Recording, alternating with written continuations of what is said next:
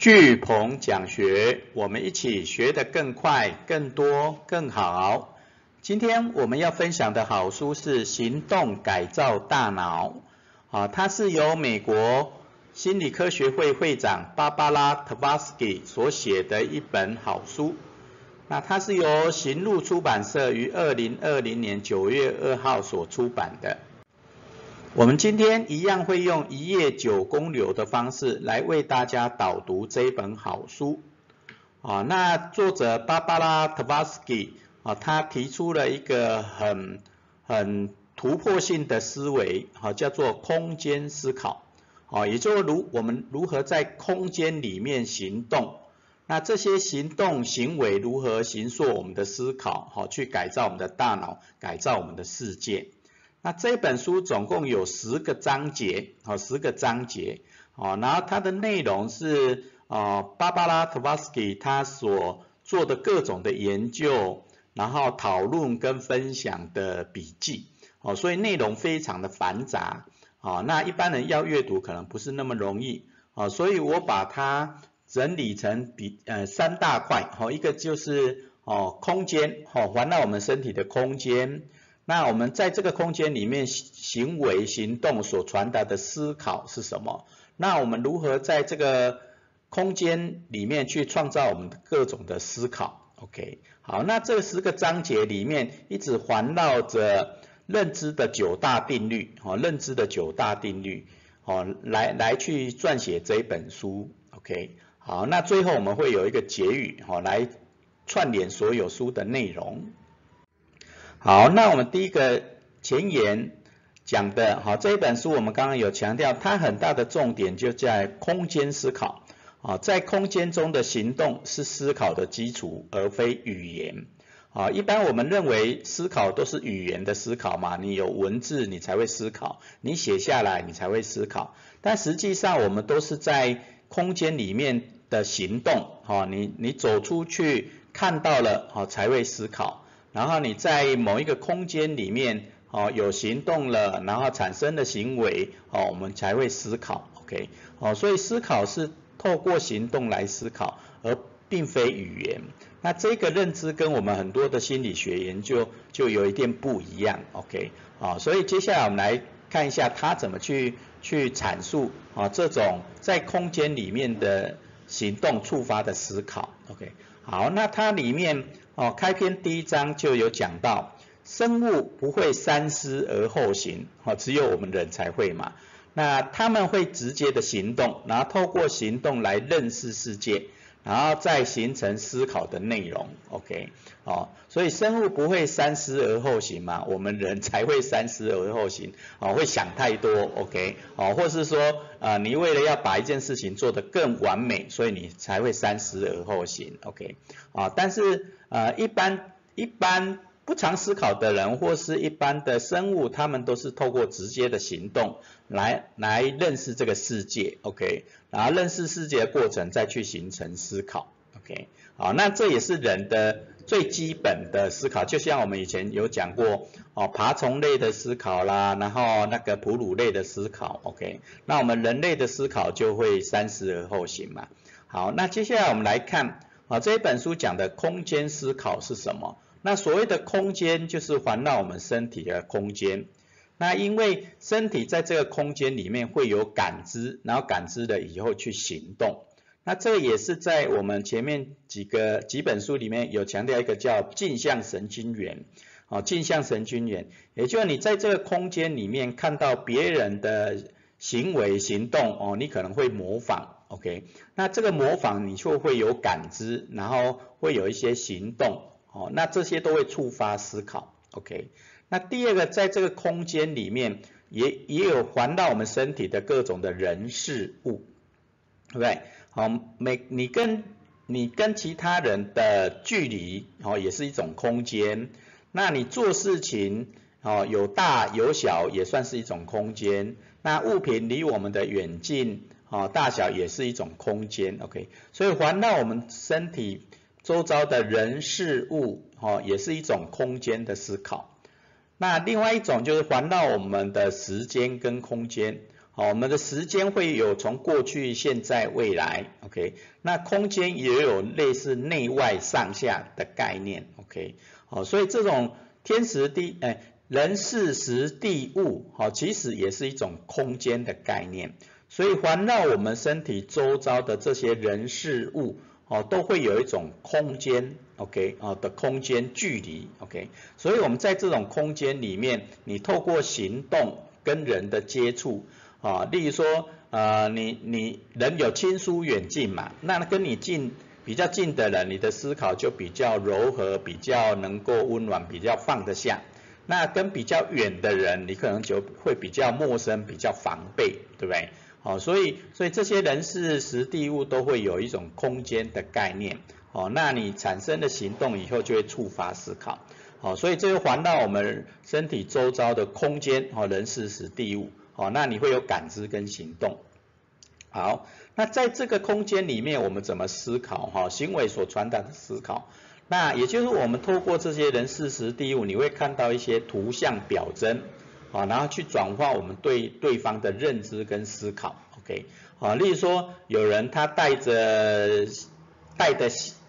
的手表啦，然后那个。钻戒啦，然后或是说他的穿西装啦、洋服啦，那这些象征图像外表看得到的东西，你看到他的人哦，你就会有不同的思考，你会转换，哎，他到底啊贫富贵贱也好，或是说他比较有想法没想法，你就会转换嘛，对不对？好，所以透过透过外表的图像各种的表征哦，你就会转换。对方的思考，哈，啊的诠释，OK。那第二个是对方的手势姿势，啊，也会让别人改变思考，OK。啊，就像就像我们在比战，啊，你会觉得很棒，对不对？那你比 OK，哦，那表示事情已经可以开始做了，对不对？好，或我们在军中有很多的手势做指挥，OK。好，那这些都是让别人改变思考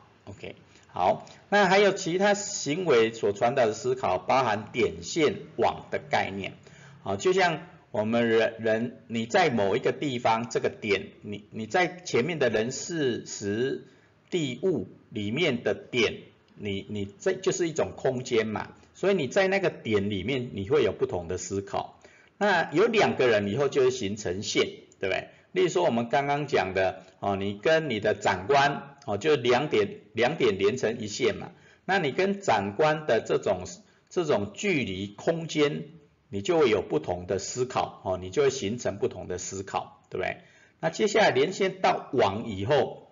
例如说我们的人际网，啊，你的人际网会形成你不同的思考，啊，所以我们讲你你的你。跟谁相处，你你的成就大概就会在哪里，OK，好，所以你要找到适合自己的哦人际圈哦人际网哦，然后你才会形成你你自己独特的思考啊，去去达成某些的目标哦，达形成某些的成就，OK，哦，所以跟谁在一起真的很重要，OK，啊，所以我们以前讲孟母三迁呐，三迁呐。啊，最主要就是说你在那个人际网络里面，哦，你你的思考就会不一样，那你的行动就会不一样，然后自然就会改造大脑，改造你的世界，OK，好，所以前面讲的就是空间，哦，我们在什么样的空间，然后第二个我们在那个空间的行为行动所传达的思考，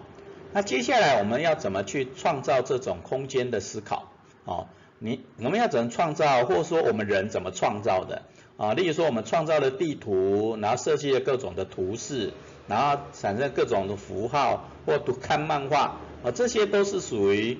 一种视觉的思考、空间的思考，对不对？例如说我们讲行万里路，读万卷书，那你有地图，你才能比较能够去你想去的地方。那你去不同的地方，透过地图去不同的地方，你就会有不同的思考。对不对？哦，那图示也是一样，哦，不同的图示哦，对我们的的感觉是不一样，啊，例例如说你画一个爱心，你就觉得呃很有感觉，很有爱，对不对？OK，那不同的符号，例如说我们易经太极图的符号，你就觉得哦它很有智慧，对不对？OK，哦，那很多人喜欢透过看漫画，那漫画也会激发思考，对没？哦，所以有有人喜欢看那个言情的漫画，有的人喜欢像像比较科幻的漫画，那都会形成不同的思考。OK，好，那前面的这些创造的符号就会激发我们思考嘛。那我们人也会透过纸笔的对话，OK，好来理解和学习。哦，用纸纸本对话，就像我们在写学思型日记一样。我们你们透我们透过写学思型日记，哦写下来，然后我们我就会透过那个看见大家的亮点，可以更好的点来对话，对不对？哦，那这个画也有画画的意思，OK？哦，因为透过画来理解跟学习会会更快，哦，所以我看到大家的学学习学思型日记，哦，有各种的视觉化的图形图表，OK？哦，那真的是比较容易理解跟学习，哦，那透过这些图这些画跟画。哦，来对话也好，画出视觉化的图形也好，我们会更容易理解，也能够更多的教练跟学习。OK，好，经过前面的空间，然后行为触发的思考，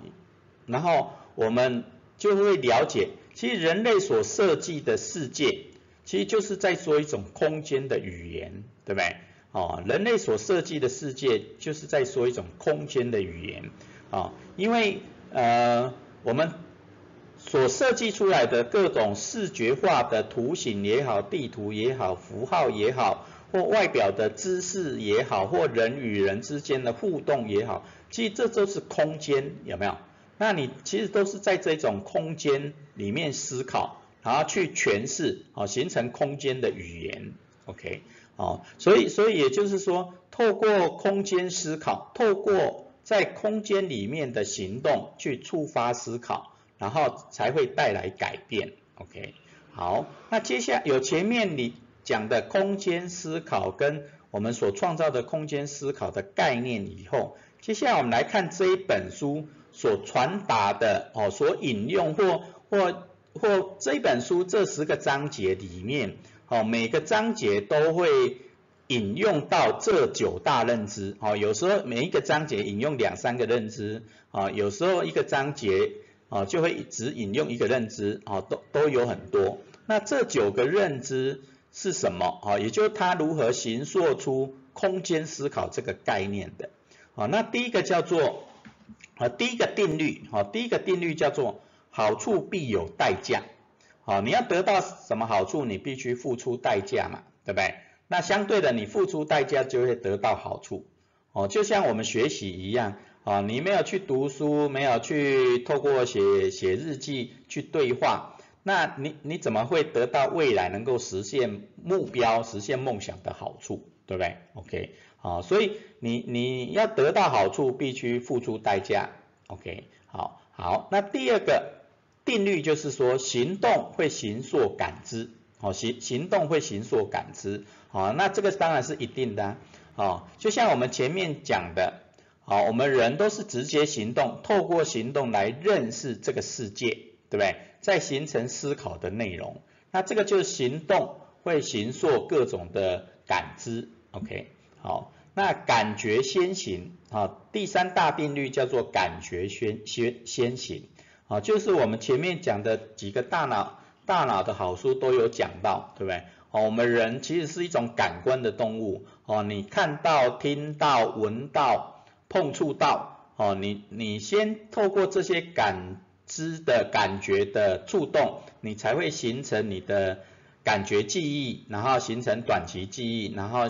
引引用长期记忆来做工作记忆，对不对？啊，所以感觉一定先行，OK，好，这是认知的定律，啊，认知的定律。好，所以你在做空间思考的时候，啊，就会第一个第一个认知的定律就好处必有代价，第二个行动就会形塑感知，那感觉一定先行，OK，这是前三大定律。那接下来我们看第四到第六的定律，就是第一个心智能盖过感知，哦，心智能盖过感知，这就有点像，就像我们讲直觉嘛，或者说你之前有各种的知识经验，你就会。看到什么你就认为它可能是什么，对不对？哦，那那这个就是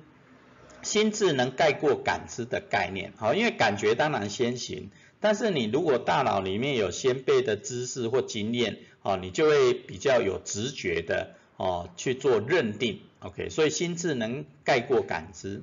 第二个，认知能反映感知，哦，那认知我们之前在读那个认知心理学也有大概讲过嘛，哦，认认就是一种感觉，对不对？你感受到外边外界的各种事物，那你这些感觉知就是去做诠释嘛，你感觉以后你的诠释啊，你对这一件你感受到的人事物，你的诠释是什么？好，这就认知，好。那也就知道的意思，认知也是知道一件事情的意思。那你的认知会反映感知，对不对？哦，也就是你感受到的东西，你的认知就会去反映你感受的东西。OK，好。但是其实这这前面两个，有时候你的认知如果不够大，心智或认知如果也就学的不够多啦，或你的知识经验不够多的话，啊，你的你常常会有一些错误的认知，对不对？哦，所以有时候感知当然是是直觉的去感受到，但是你的认知也好，心智也好，也就是你的要学的够多，哦，经验的够多，哦，你的你才不会有一些谬误，对不对？还才不会有一些错误的印象，OK，哦，所以感知当然先行。啊，但是你要不断扩充你的心智跟认知，也就知识跟经验，OK。好，那它的第六大定律是讲空间思考是抽象思考的基础，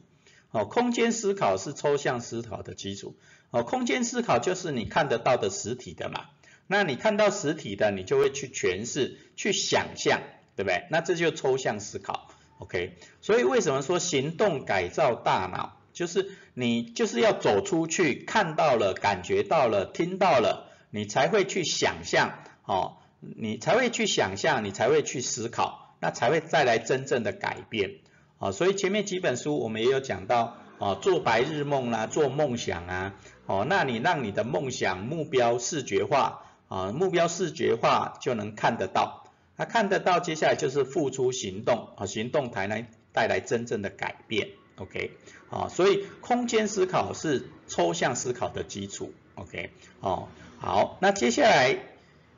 最后三个定律是，好，第一个最后三个定律的第七个是心会填进遗漏的资讯，好，心会填进遗漏的资讯，好，就像我们前面前面有讲到感觉先行嘛，对不对？然后认知会反映感知嘛，好，但是你所看到的并不一定是全貌，对不对？所以你会去去补充它里面遗漏的资讯，哦，所以你会自己圆嘛，是圆那个你所看到的东西，哦，所以心会填进遗漏的资讯。好，第八个是当思考超出心的负荷，心便将思考放入世界。OK，哦，因为人的思考还是有极限的，但是心心就无限大嘛，对不对？好，所以当心思考超出心的负荷，也就你思考太多，但是你心心里面其实没想那么多，对不对？哦，那就超过了嘛。所以我们的心就会帮将思考放入世界，哦，也就其实世界很大，反正有时候不用想太多，反正做就对了，哈。有有一些真的真的不用想太多，哦，因为你想太多会超过你心的负荷。啊，我是觉得这一话句话讲的不错，很多人真的就是想太多，啊，想太多，但是你心里想要的就就是就是可能就是那几个，对不对？那你想的太多，想要学的太多，但是真的符合你心里所想要的那一个，哦，不一定不一定能够完全的符合，哦，所以有时候想太多，哦，真的会超过心的负荷，所以有时候真的是放下，好放下，好放到世界里面。反正早晚这些资讯都会再重新连接，OK。好，那最后一个最后一个认知的定律是，我们依我们组织心理的东西的方式来组织外界的东西，哦，我们组织心理的东西的方式，哦，也就你你其实就类似我们的观想变通嘛，啊，你看到外面的世界，看到书上的知识。你会去提问，然后你会透过自己的经验知识去做变化，提出各种的创意想法，最后通你的行动，对不对？所以你你透过组织心理的东西，类似我们的观想变通。那你观想变通多了以后，你要组织外界的东西就不难，OK？哦，所以你组织心理心心理的东西的方式，哦，越越简单，越有原则，越有自己的方式，你在组织看待外界的东西，啊，或看待外界的内容，你就会比较快，OK？哦，所以所以。但是你如果心里面的东西，组织心里面的东方式，哦，没有确定也没有稳定的话，你就会真的就像前面讲的，哦，你会想太多，哦，因为你不知道怎么想嘛。那组织心里面的东西，就你知道怎么想，哦，你自然就能够面对外在各种的变化，哦，不管去诠释也好，去行动也好，去创造也好。哦，你会去组织这些外界的东西，OK，好，所以养成我们的思维的习惯模式，哦，你要创造未来就更容易，OK，好，那这就是认知的九大理论，哦，也就空间思考常常引用的这六大九大认知定律，哦，这真的很重要啊，也不算难难理解，哦，但是他书写的真的有点复杂，OK，哦，所以原则上看我的。这三个重点九大认知定律，这样就够了。OK，好，那最后我的结语就是，行动会带来更多行动，改变就会开始发生。OK，啊，因为我们前面有讲到嘛，在空间思考就在空间中的行动，那在空间中的行动是思考的基础，而不是语言，所以行动最重要。哦，你任何的学习。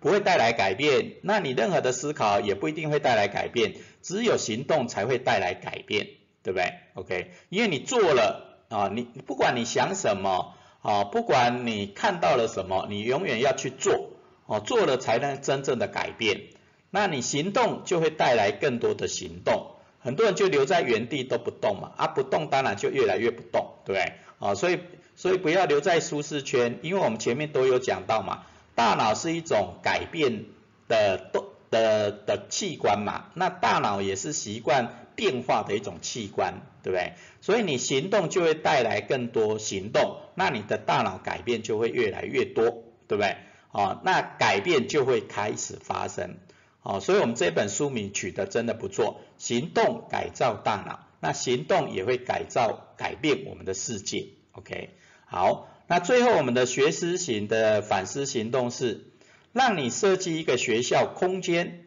你会放哪些元素来触发学习？OK，好，我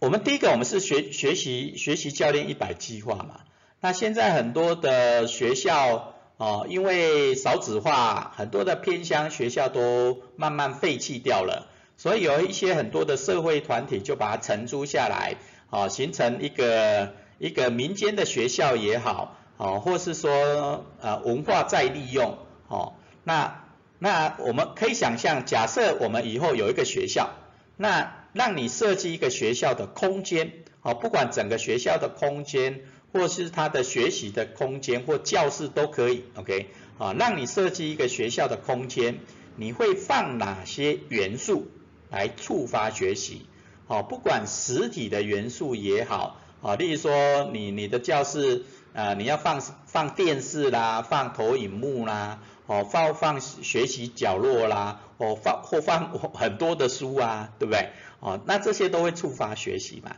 啊，所以你重新想象，啊，如果让你设计一个学校空间，你会放哪些元素来触发学习？啊，所以大家可以用九宫格也好，心智图也好，啊，或或用清单的思考方式也好，都可以啊。所以让你设计一个学校的空间，你会放哪些元素来触发学习？OK，好，今天我们介绍的好书《行动改造大脑》就到这边。